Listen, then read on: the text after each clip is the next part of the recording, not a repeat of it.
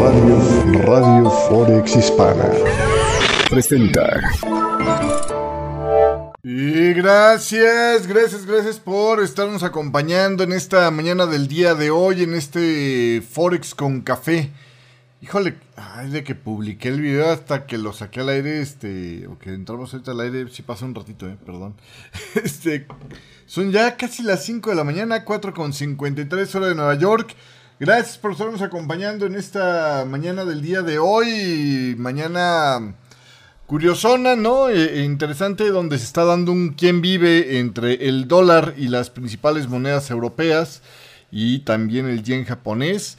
Eh, día donde de alguna manera el rally del dólar el día de ayer veíamos se había detenido, ¿no? Eh, y, mm, pues de repente los datos de una pues eh, ventas minoristas en Estados Unidos el día de ayer que habían aumentado un máximo de casi dos años junto con el repunte de la confianza de los constructores de viviendas que aumentó en febrero al máximo desde mediados del 2020, pues impulsó un poquito más la idea de que la economía de Estados Unidos estaría resistente y esto ha generado cierta eh, eh, disposición eh, de los inversionistas a arriesgarse, pensando en que las perspectivas de crecimiento mundial podrían no ser tan malas, tan sombrías como se temía inicialmente. Y esto pues despertó básicamente, insisto, el apetito por el riesgo, ¿no? Entonces, en esta mañana estábamos viendo que el dólar index, el dólar estadounidense, estaba bajando. Eh, llegó a estar tocando niveles. Déjenme mostrarle aquí el gráfico de, esta mañana. Llegó a estar tocando niveles de los 103,19. Desde ahí ha tenido un rebote que por ahí, mostrándole un gráfico del euro en el chat de Red Forex Hispana, le platicaban, ¿no? ¿Por qué no me ponían break-even? En ese rebote. Y habrá que ver, ¿no? Habrá que ver qué pasa. Yo la verdad es que no veo tan buena la relación de riesgo-beneficio para el rebote como para que me merezca el detener mi posición y revertirme para tratar de ganar ese tamaño. Aunque no se crea, ¿eh? Traigo mi, mi, mi dejito de duda ahí en esta decisión que tomé. Porque pues la tendencia fuerte en realidad sigue siendo alcista para el dólar en el conjunto, ¿no? En el conjunto. Sin embargo, Sí creo que en el corto plazo, y se lo voy a mostrar aquí, en gráficos de 15 minutos, sí creo que en el corto plazo está cantado un descanso, ¿sí me explico? El problema aquí es que esto funcione como soporte y nos lleve de repente en una euforia alcista del dólar a reventar máximos. En fin, eh, eh, no se puede tener todas las cartas este, eh, tan, tan este, agarradas. Creo que la perspectiva sigue siendo eh, eh, eh, más bien de que hoy vamos a tener debilidad para el dólar en términos generales, pero sí traigo cierta, mm, digamos, este, duda, ¿no? Ahí de por medio. entonces, bueno, pues Ahí, por ejemplo, estrategias como podar operaciones para poder ampliar un poquito el stop loss. Eh, y cubrir a lo que podría ser un retroceso relativamente profundo. Eh, son técnicas que creo que vale la pena aplicar, que yo ya apliqué, que creo que valen aplicar para días de este tipo de escenarios inciertos como el de hoy. ¿no? Pero bueno, en fin, esto es básicamente lo que hay. Eh, el día de ayer también se vieron publicaciones de datos que fueron mixtas, donde por ejemplo la encuesta de la eh, manufactura de la FED de Nueva York eh, resultó mejor de lo que se temía, aunque los precios subieron y el empleo cayó, mientras que la producción industrial decepcionó, imprimiendo un compartido mensual plano. Entonces, básicamente es lo que estamos viendo en el panorama económico. Eh, con esto, el día de ayer, eh, eh, pues las acciones terminaron finalmente en verde, ¿no? Terminaron en positivo. el Standard Poor's 500 ganó 0.28%. Esto se ve mejor. Aquí se ven los precios de cierre del, día de ayer. Le digo, el Standard Poor's 500 cerró en, positivo 0.28%. Em, el Nasdaq ganó 0.77%. Y lo que tiene más eh, eh, em, digamos, del sector defensivo. ¿Dónde se acabó esto? Déjame poner aquí iniciar grabación por si se revienta esto. Le decía, y lo que fue más del sector defensivo, este, mostró, creo que ahí se estabilizó, em, que es el Dow Jones, pues apenas ganó 0.11%, ¿no? Entonces, así, así las cosas el día de hoy. También dentro de las noticias del día de hoy está el tema de ahorita lo vamos a hablar al final del programa más en detalle, pero se nomina probablemente, o se considera que se va a nominar más bien, sería la frase, al flamante presidente de la Reserva Federal de Chicago, Austin eh, para mm, ser el reemplazo de esta Lyle Brainard. Ahorita le voy a hablar un poquito más de él. Em, fue asesor económico de Biden, le puedo adelantar. Eh, y también por el otro lado, la oficina del presupuesto del Congreso pronostica un déficit eh, del fisco estadounidense para el año 2023 de 1.41 billones de dólares, por arriba de los 1.375 billones de dólares. Em, y del 2024 al 2033 esperan que promedie los 2 billones de déficit fiscal eh, cada uno de estos años. Lo cual sí va a estar pesado, ¿eh? No crea que, que no. Digo, ya lo vamos a platicar un poquito más a detalle al final, pero sí está medio, medio rodoku el asunto. Le voy a mostrar aquí un gráfico del New York Times hablando sobre esto que me pareció bastante, bastante ilustrativo de qué tamaño está la cosa. Aunque honestamente el debate es un tanto falso, me parece a mí, pero bueno, ahí tiene usted, ¿no? Esto es lo que ponen, lo que debería de estar siendo. Esto es, hasta aquí es lo que ya ha sido y esto es lo que se espera que pase. El endeudamiento de, de, de, del gobierno de Estados Unidos sigue, sigue una trayectoria totalmente insustentable. Y curiosamente, el único que tuvo superávit en, digamos, este en mi tiempo de vida es Bush, ¿eh? ¿eh? Bush hijo. Ahí tiene usted. Después se le acabó con el tema de eh, desde las Torres Gemelas, se le acabó ese superávit y va para abajo.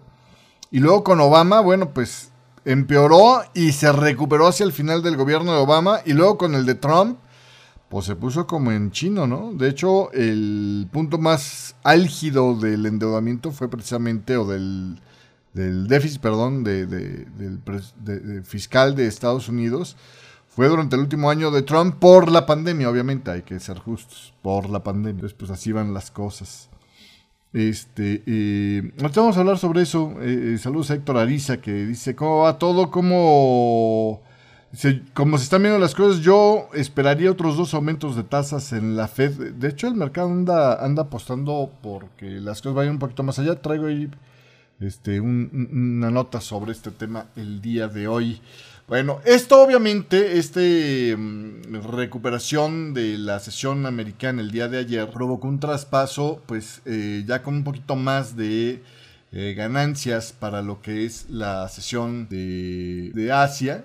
Aquí la puede ver, ¿no? El, el Standard Poor's asiático este, em, se mostró más firme, el de Australia, después de las publicaciones de de ganancias claras en empresas, pero también este, con la sorpresa de eh, los datos divergentes del trabajo allá en, Australia, donde la tasa de desempleo se va a un nuevo máximo, pero al mismo tiempo el número de trabajadores estuvo mejorando. Entonces, vamos a hablar sobre eso también ahorita. Eh, el, índice de Japón, el Nikkei 225 de, de Tokio, eh, llevó eh, ganancias por eh, fabricantes de automóviles como Toyota, que mostraban planes de aumentar la producción el próximo mes, decían. el Hansen de Hong Kong, pues también mejoró el tono un poquito. junto con las promesas de más respaldo económico por parte del gobierno de China, aunque ante las, las advertencias de que el entorno está mucho más complicado. Básicamente, provocó ese estancamiento del dólar este jueves, eh, porque los inversionistas pues empezaron a mostrar un poquito más de apetito por el riesgo ante las señales de que las perspectivas en general vayan mejorando. De cara al futuro, obviamente el día de hoy lo interesante que viene es las publicaciones de permisos de construcción e inicios de viviendas en Estados Unidos. Vienen también las clásicas de todos los jueves, las peticiones de ayuda por desempleo. Vienen también este, las declaraciones que va a haber el día de hoy de Bullard, eh, de Cook y de Mester de la Reserva Federal, eh, así como también de los miembros de del señor Lane del Banco Central Europeo, de Panetta, de Guindos y de Hugh Field del Banco de Inglaterra. Entonces, básicamente es un día de muchas declaraciones de miembros de, de los, de los principales banqueros centrales, vamos a decirlo así. Em, vamos a hablar también en esta mañana del día de hoy de eh, los comentarios del día de ayer de Christine Lagarde como otro de los factores que ayudaron a mantener pues más o menos el repunte del euro. Le voy a mostrar aquí ahora la fuerza de las monedas eh, relativa. Ahí tiene usted el euro, se ha mantenido estable después de las ganancias del día de ayer eh, mayormente. La presidenta del Banco Central Europeo, Christine Lagarde, reiteró que el Banco Central tiene la intención de aumentar los eh, eh, costos de endeudamiento en otro medio punto el próximo mes.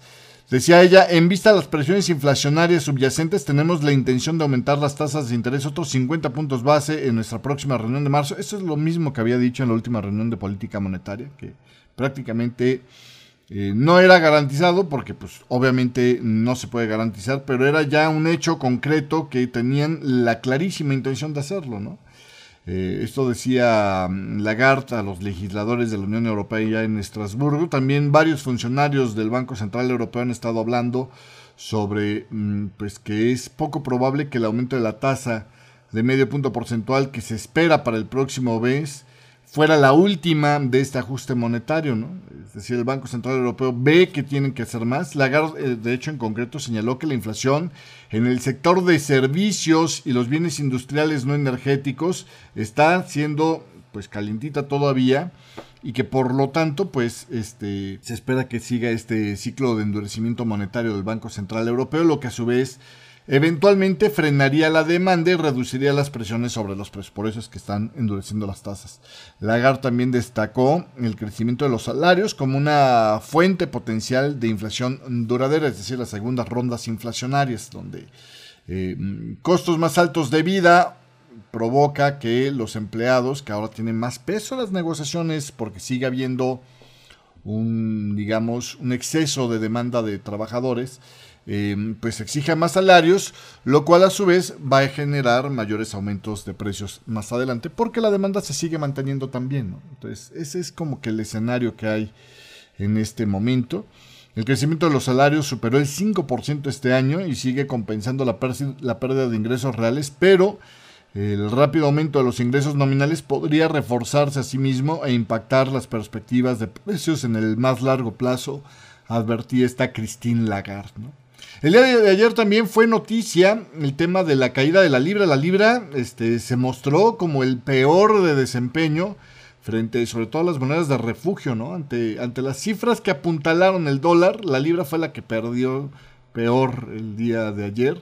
Y bueno, pues este, eso lo llevó a impulsarse hasta la zona de los 1.20. Desde ahí, más o menos algo de rebote también está teniendo. Le voy a mostrar aquí los siete principales con respecto al dólar. está eh, eh, hasta abajo, rebotando junto con el yen, ¿no?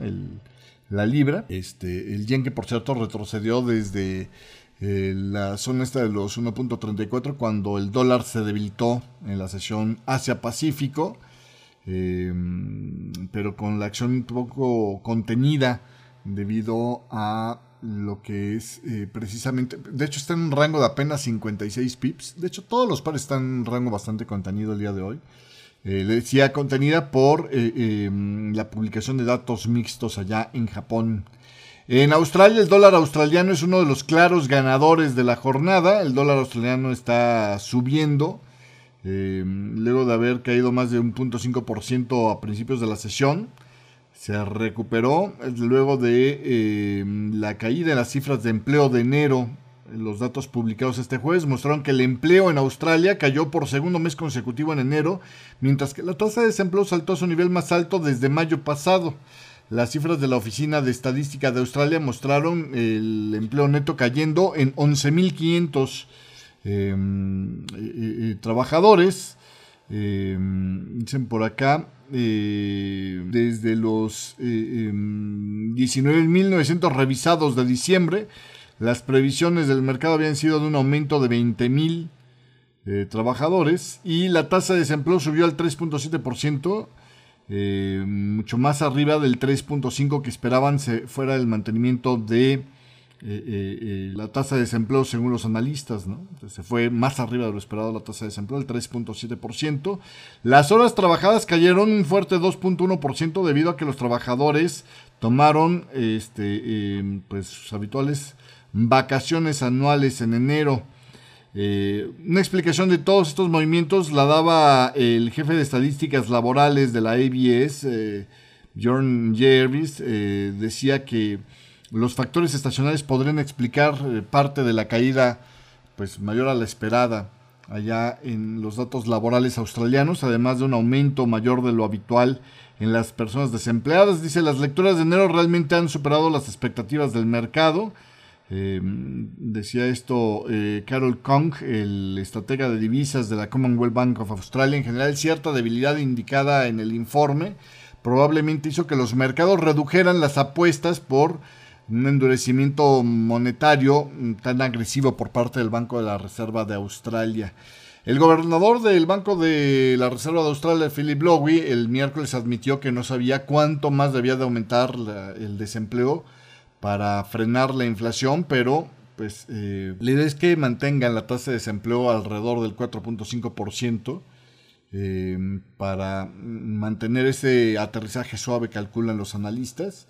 Y bueno, todavía, todavía el mercado está inclinado allá en Australia a que haya otro aumento de un cuarto de punto en marzo, en la próxima reunión de marzo por parte del Banco de la Reserva de Australia y es probable que los datos de crecimiento de los salarios Em, que se van a publicar la próxima semana y se esperan fuertes, refuercen el sesgo agresivo de la Reserva de Australia. Eh, por el otro lado, en el tema de las tasas, ya que estamos hablando de tasas, eh, conforme se está desinflando la expectativa de que la inflación se revierta tan rápido como se esperaba a inicios de este año, dice Reuters que los bonos están perdiendo atractivo y sus liquidaciones están impulsando los rendimientos con un 4.6%. Los rendimientos del Tesoro estadounidense a dos años, le voy a mostrar aquí el precio del bono del Tesoro a dos años para que se haga usted una idea. Mire, ahí está la, razón por la cual no me animaba a tomar la, el pullback. Ahí está el repuntito.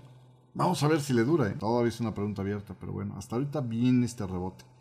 Le decía, este, em, el precio de, de los bonos está este, todavía eh, presionando en la zona de mínimos o los rendimientos están aumentando. 45 puntos base para lo que va de mes, cerca de sus niveles más altos desde noviembre. Los pares alemanes están también cerca de su nivel más alto, el rendimiento, no el precio, que es lo que les estoy mostrando aquí, desde 2008. El coste de endeudamiento a más largo plazo en Estados Unidos y en Europa también está aumentando considerablemente, prácticamente revirtiendo las caídas de este año. Deutsche Bank Ah, acuérdense que la tasa, el rendimiento, vamos, es inverso al precio. Saludos, a la creo que nos saluda desde Twitch. Muchísimas gracias también. Eh, las apuestas sobre. Ah, bueno, le decía, Deutsche Bank ha aumentado su previsión de eh, dónde terminaría las tasas de este ciclo de ajuste monetario en Estados Unidos. Las elevó las proyecciones hasta el 5.6% desde el 5.1% que preveía anteriormente. Mientras que eh, lo que está ya descontado en las coberturas de futuros de los eh, Fed Funds eh, apuntan a que va a llegar al 5.3%, bien por arriba del 4.8% que esperaban a principios apenas de este mes de, febrero.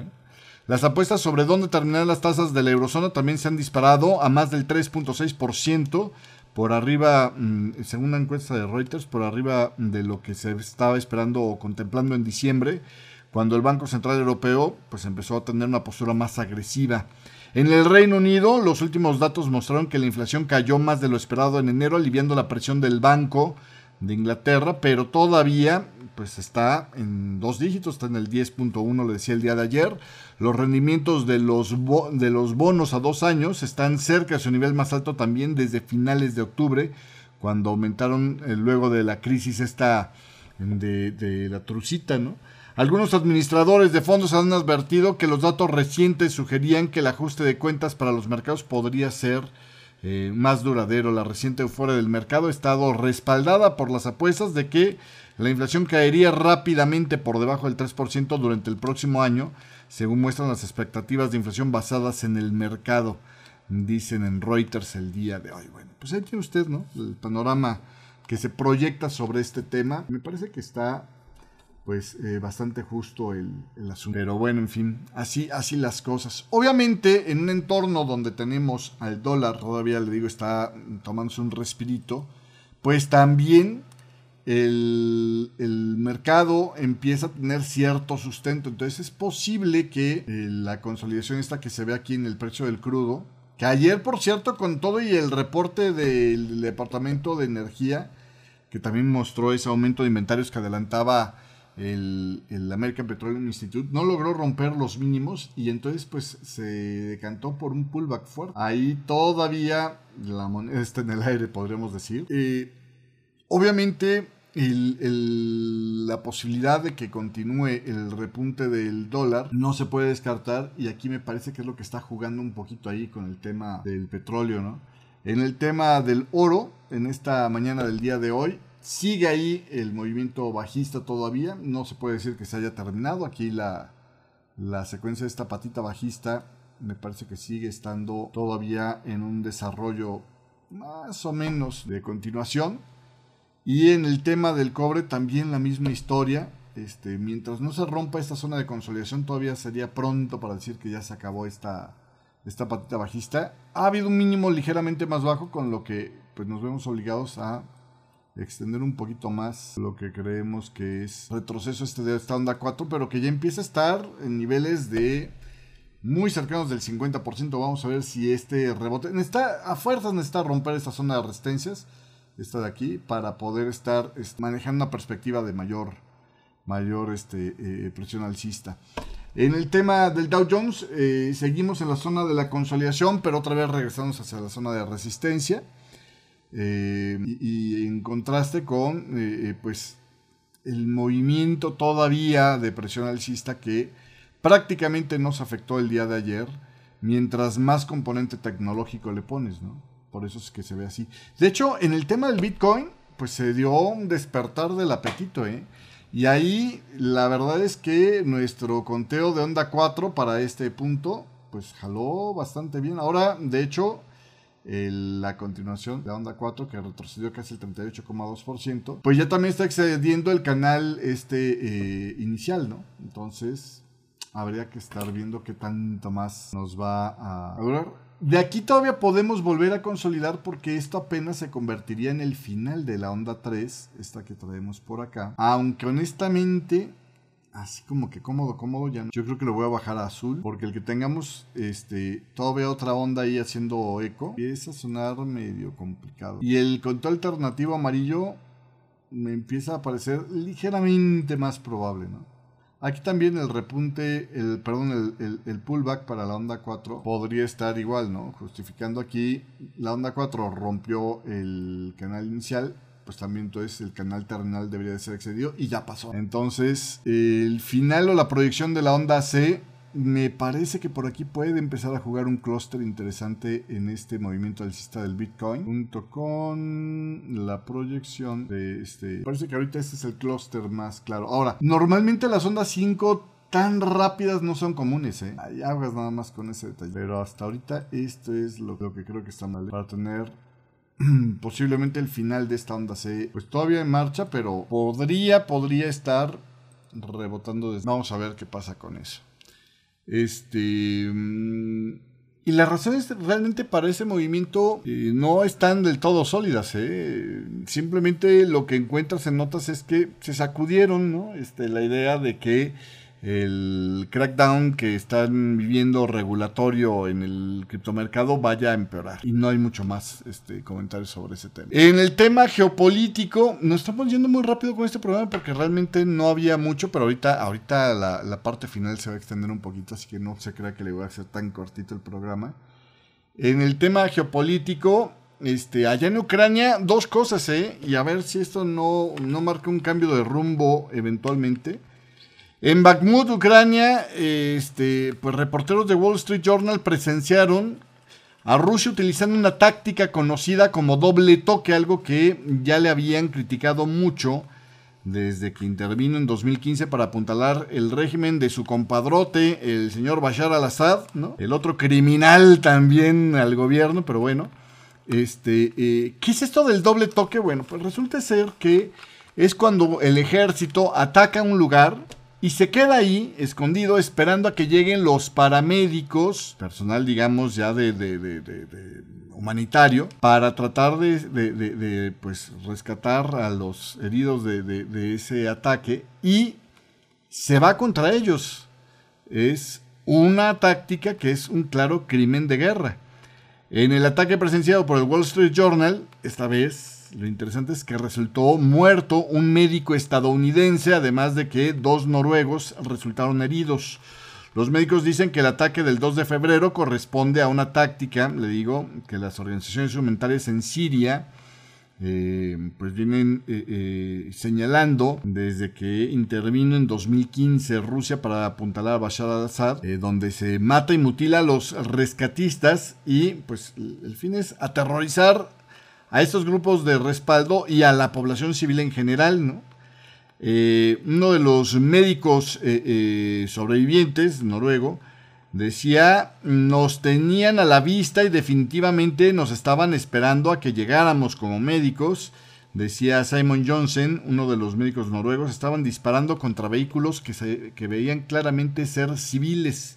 Según el Wall Street Journal, el Ministerio de Defensa ruso no quiso responder a una solicitud de comentarios. Rusia ha negado haber atacado a civiles a pesar de la amplia evidencia en contra presentada por Ucrania y por eh, eh, los países que le están apoyando de Occidente, así como por las organizaciones no gubernamentales y medios de comunicación. El señor Johnson, el médico noruego que se está recuperando de sus heridas, dice que pues planea regresar a Ucrania lo antes posible, es decir, pues esto no me cambia la idea, ¿no? Eh, también el otro médico noruego que se llama Leirinen, eh, involucrado en este incidente, según el Wall Street Journal, acaba de recoger una nueva ambulancia en Polonia y va de regreso ahí a Rusia, a este, Ucrania. Rusia, decía este eh, último médico noruego, declaraba el Wall Street Journal, es como un matón grande y gordo que golpea a los niños pequeños y flacos en el patio de la escuela. Es nuestro lugar intervenir y es algo que puedo hacer qué pantalonzotes, ¿no? Y qué historia, ¿no? Entonces vamos a ver si esto también, pues no empieza ya a hacer un poco más de presión, pues para ponerle el freno, ¿no? En realidad, ¿qué es lo que la gente proyecta sobre la guerra de, de Rusia en Ucrania en este momento? Pues viendo cómo se está moviendo cada uno de los bandos, lo más probable es que no se va a acabar en este 2023, desafortunadamente. Las probabilidades de que Rusia gane esta guerra siguen siendo magras. El Reino Unido, por ejemplo, decía que Rusia ha desplegado ya casi todo su ejército en Ucrania, aumentando la presión a lo largo de la línea del frente, pero sin lograr un gran avance. Funcionarios ucranianos advierten, eh, llevan semanas sobre este nuevo ataque ruso para coincidir con el primer aniversario de eh, la invasión de Moscú que será la próxima semana, el 24 de febrero precisamente. Pero algunos funcionarios occidentales dicen que es poco probable que la ofensiva sea pues meramente de un solo evento. Las fuerzas rusas han redoblado los ataques a lo largo de las líneas del frente en el este de Ucrania en las últimas semanas, logrando ciertas ganancias marginales de territorios eh, después de una serie de pues, derrotas que vivieron el año pasado. Ahora estiman, decía Ben Wallace, eh, el secretario de Defensa del Reino Unido, que tienen el 97% de todo su ejército en, Ucrania, los rusos. Esto lo decía en el programa Today de eh, la BBC. Las fuerzas rusas estaban tratando de avanzar en todos los frentes. decía este Ben Wallace, agregando que en realidad no hemos visto esta concentración de una sola fuerza para atravesar una gran ofensiva. Acabamos de ver un esfuerzo por avanzar y esto ha tenido un costo enorme para el ejército ruso. O como decía Stoltenberg, ¿no? el, secretario de la OTAN, este, pues están mandando soldados así a, a, a, Burjón Pila ahí al frente en este momento. Las fuerzas rusas están tratando de avanzar en todos los frentes, pero pues no están teniendo grandes resultados.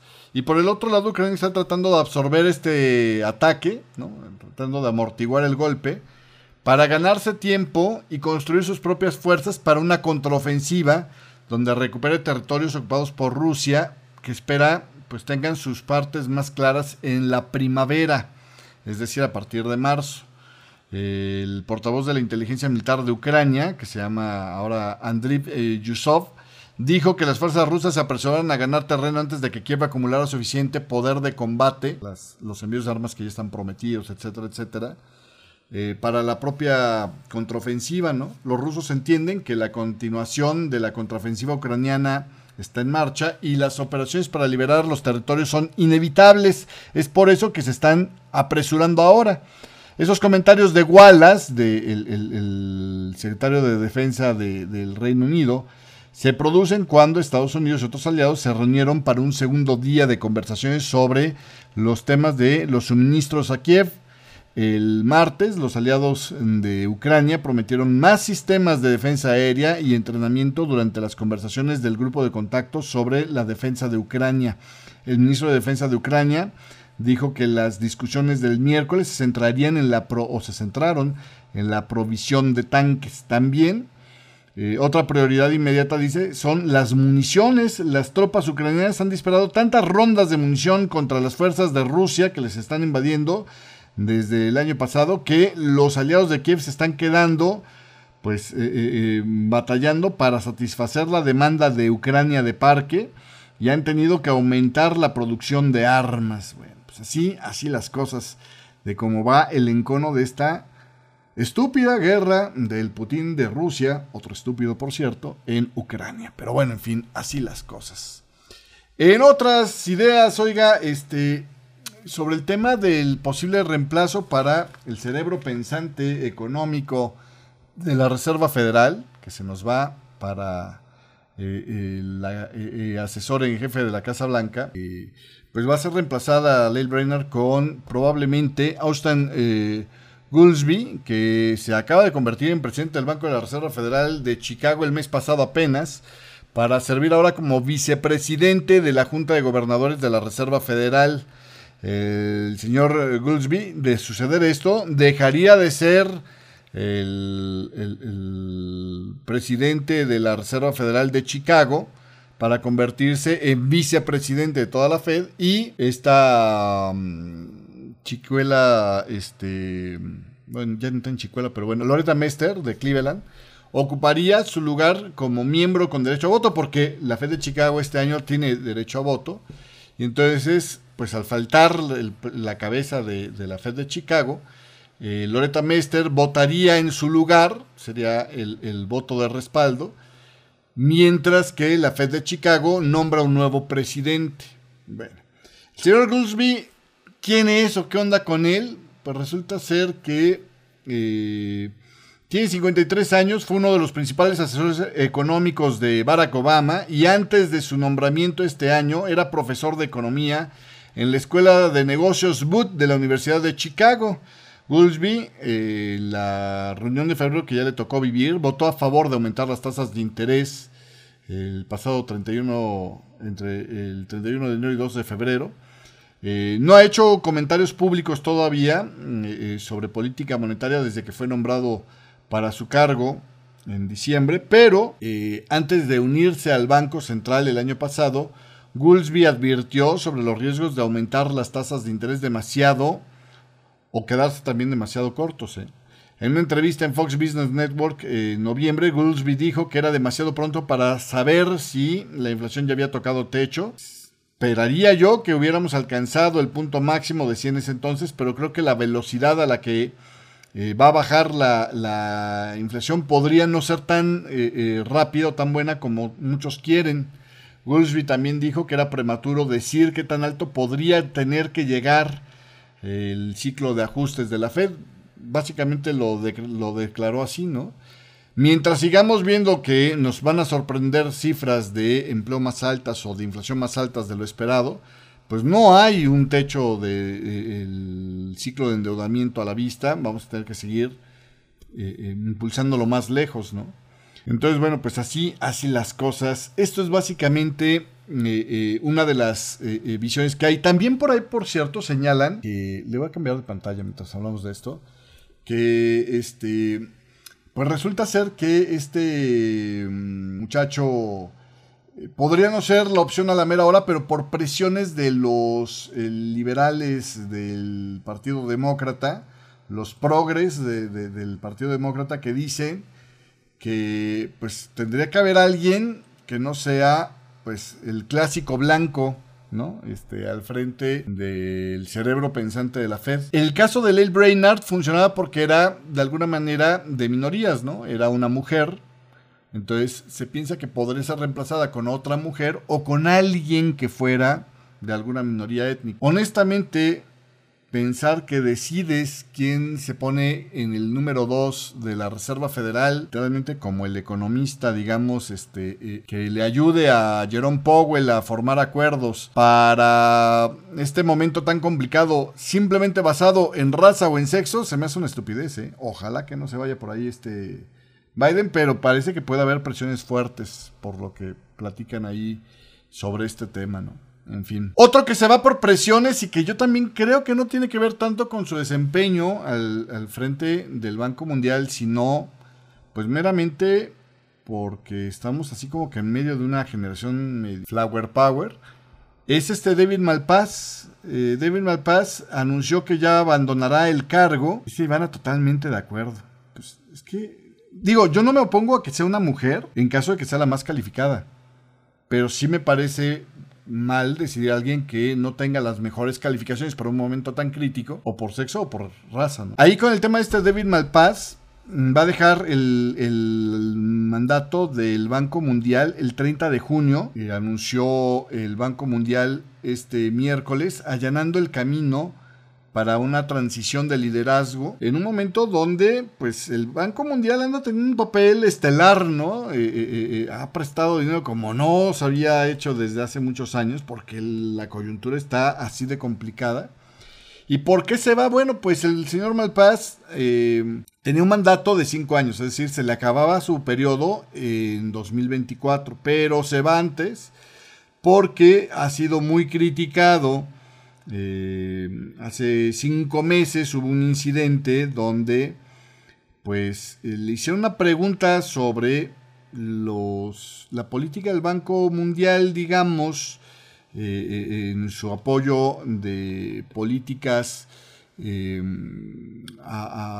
para dar financiamiento que se puede utilizar, por ejemplo, para industrias contaminantes. Y pues como que a los Flower Power en las redes sociales no les gustó y empezó a meterle presión pues a, Estados Unidos y a otros para que lo reemplazaran, ¿no? Eh, básicamente lo que pasó fue que eh, fue muy criticado por una respuesta a una pregunta sobre el impacto de la quema de combustibles fósiles en el calentamiento global en un evento climático organizado por el New York Times hace cinco meses. Sin abordar directamente la pregunta, lo único que dijo Malpaz fue, pues yo no soy científico, ¿no? Como para poderle decir cuál es el impacto de la quema de combustibles fósiles en el calentamiento global. O sea, como diciendo, no me preguntes algo que no es mi especialidad. Ah, pues esto le valió para que eh, los defensores del cambio climático pidieran su renuncia y los funcionarios de la administración Biden, que son medios flower power, prometieran que pues le harían caer su responsabilidad por una política climática fuerte en el Banco Mundial. Entonces, bueno, pues finalmente termina en esto David Malpass, que creo que no había sido nada malo, pues se va. Entonces, pues otro de esos casos. Y el otro caso que yo hoy de plano se me dejó de pestañas cuadradas, resulta ser, ayer hablábamos de este, eh, Pakistán y de Sri Lanka, que son dos de las economías emergentes de, de Asia que están en graves problemas ahorita, que China no les quiere este, eh, em, reestructurar la deuda, digamos, perdonándoles parte, condonando parte de la deuda. Algo que, pues vamos, si se porta como niño grandote para mandar globitos, espías a otros países como Estados Unidos, también debería portarse como niño grandote a la hora de decir, bueno, pues órale, también tomo yo parte de, de, del dolor a la hora de, en esta coyuntura, eh, absorber parte de las pérdidas de esos países que prácticamente si no se les reestructura la deuda no la van a poder pagar. uno de los casos que necesitaban fuertemente reestructuración es Sri Lanka. Sri Lanka anda en una de sus peores crisis de los últimos 70 años este, eh, económica. Anda desesperadísima por un préstamo del Fondo Monetario Internacional de 2.900 millones que se supone que ya estaba más o menos amarrado en septiembre, pero parece que ni tanto. Y conforme se ha enfriado un poco la postura del Fondo Monetario Internacional para darle esta lana, pues han tenido que hacer maromas dolorosísimas para, para mm, asegurarse este préstamo, pues haciendo lo que el Fondo Monetario Internacional pues exige, ¿no? Que es tener, cueste lo que cueste, disciplina fiscal. Resulta ser que anunciaron que van a aumentar el precio de la electricidad un 66% en medio de esta crisis. 66% de golpe y porrazo el aumento de los precios de la electricidad anunciaron este jueves en esta sesión asiática. Eh, como una medida para persuadir al Fondo Monetario Internacional para que sí le dé esos 1.900 millones de dólares de rescate. Eh, la escala del aumento de precios generará miseria entre los habitantes, reconocía el gobierno de Sri Lanka, que ya de hecho está luchando con una inflación del 54.2% antes de este aumento de la electricidad del 66%, que le va a disparar la inflación muchísimo más alto. Sin embargo, el gobierno apenas tiene divisas para importaciones eh, vitales, ¿no? Se, le agotaron ya prácticamente las reservas y por eso llora por estos 1.900 millones de dólares. Y, pues tiene que hacer este tipo de cosas. Sabemos que esto será difícil para el público, para el pueblo, especialmente para los pobres, decía el ministro de Energía de Sri Lanka, que se llama Kanchana Guillesquera. Esperamos, sin embargo, que con este paso Sri Lanka se haya acercado más a obtener el programa del Fondo Monetario Internacional. Es decir, pues sí, me los voy a encuerar, pero es que si no, aparte les tengo que cortar una pierna casi, casi, ¿no? Eh, Sri Lanka, pues de plano ya derrocó gobierno eh, por la mala gestión económica del presidente que estaba todavía hasta el año pasado, se llamaba Gotabaya Rayapaksa eh, y este eh, pues desde que asumió el cargo en julio apenas pasado el presidente Ranil Wickremesinghe eh, pues ha buscado desesperadamente este apoyo del Fondo Monetario Internacional entonces pues así las cosas no allá en, en, en Sri Lanka como parte de esta crisis como para retratarle un poquito más de qué tamaño está la cosa por el otro lado, por cierto, el asunto está interesante. En Estados Unidos también, ¿eh? Lo que le mostraba la grafiquita del principio del programa no es broma, está de miedo la cosa. Estados Unidos está en camino a agregar casi 19 billones a su deuda nacional en la próxima década, 3 billones más de lo previsto anteriormente, como resultado del aumento del costo de los pagos de intereses. Si suben las tasas, también tienen que pagar ellos más intereses la atención médica de los veteranos, que se está encareciendo, y los beneficios para jubilados y el ejército, decía la oficina de el presupuesto del Congreso este miércoles en su reporte. Las nuevas previsiones proyectan una brecha de 1.4 billones de dólares este año entre lo que gasta el gobierno y lo que recauda de ingresos fiscales, que pues también con la baja en la actividad eh, económica pues se pone más complicado. Durante los próximos 10 años, los déficits promediarán 2 billones anuales, ya que los ingresos fiscales no lograron mantenerse al día con los aumentos de los beneficios del Seguro Social y el Medicare para los baby boomers que se están jubilando.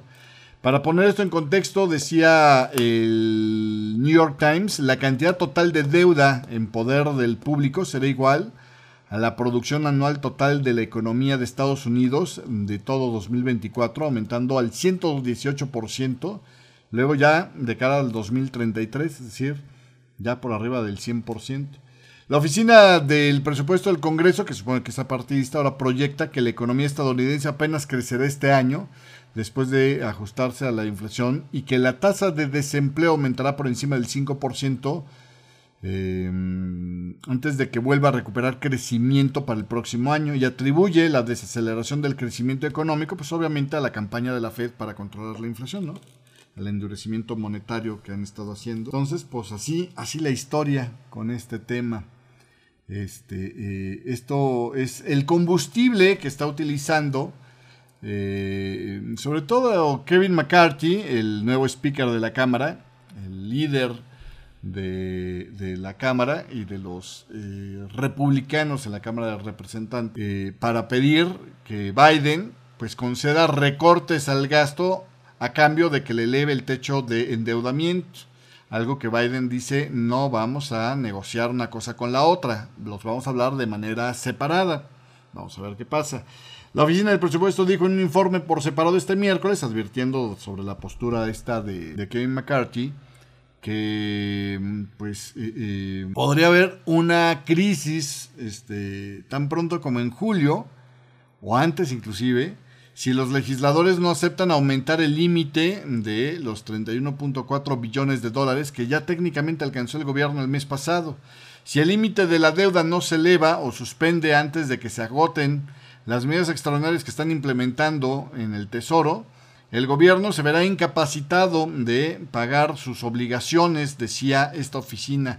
Como resultado, el gobierno tendría que retrasar los pagos de algunas actividades, incumplir sus obligaciones de deuda o ambas cosas, lo cual, pues, todo el mundo está de acuerdo que sería el caos de los caos. ¿eh? eh Kevin McCarthy, este californiano, dijo en una publicación de Twitter que un cheque en blanco para gastar más destruiría a Estados Unidos por lo que deben de negociar un aumento responsable del límite de la deuda. A ver, señores, ya se lo gastaron. Tienen que ejercer sus negociaciones de otra manera. No pueden agarrar la deuda como rehén. ¿eh? Ya se gastaron esa lana. Tienen que pagarla. Las negociaciones para reducir el gasto tienen que ser en base a otra cosa, no agarrando de cuña lo que es el incumplimiento fiscal. Pero bueno, en fin, Biden le respondió a los republicanos sobre este tema, eh, pues con un señalamiento a los planes de la nueva mayoría republicana en la Cámara de Representantes, que por un lado decidieron extender los recortes de impuestos a los ricos que había promulgado Donald Trump, y por el otro lado derogar los aumentos de impuestos para los ricos que promulgó como ley este Biden el año pasado. Lo que dice Biden, a ver, pues pónganse de acuerdo. Ustedes dicen que no hay que gastar de más, pero por un lado me recortas la capacidad de ingresos extendiendo los alivios fiscales que había promulgado a los ricos Donald Trump, los republicanos, y por el otro lado me quitas los aumentos de impuestos para tener un déficit más chico que había yo impulsado el año pasado.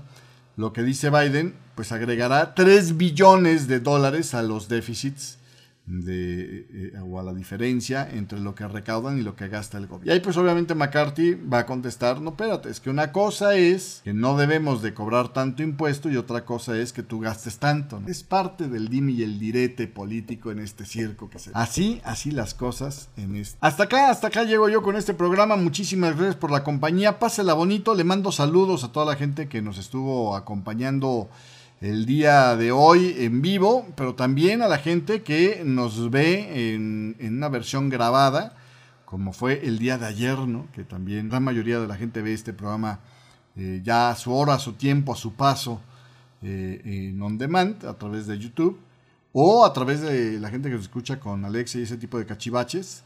Este, también estamos, este, seguimos ahí con la publicación esta como si fuera un podcast. Eh, muchísimas, muchísimas gracias a todos ustedes y eh, de la gente que nos ha estado mandando saludos en el chat. Saludos a, Carla Joana, saludos a, este, a Edgar Valenzuela también, muchísimas gracias. Eh, pues nos vemos, nos vemos el día de mañana. Muchísimas gracias a todos, pásela bonito y nos vemos en este espacio. Pásela bonito, chao. Radio, Forex Hispana presentó.